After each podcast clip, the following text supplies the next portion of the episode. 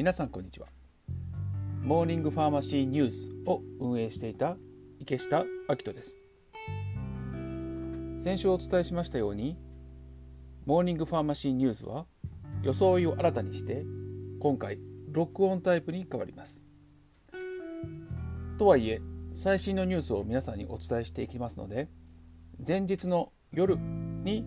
録音したものを毎日翌朝の6時頃に公開していきたいと思ってます。名前もファーマシーニュースレディオというふうに変わります。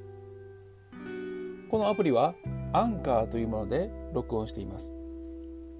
アンカー本体でも聞けますしアンカーを運営しているのが Spotify ですので Spotify のアプリでも聞けます。さらに Web ブラウザでも聞けますのでノートとか Twitter で聞けるようにもしていきたいなと思ってますそういうわけで今週から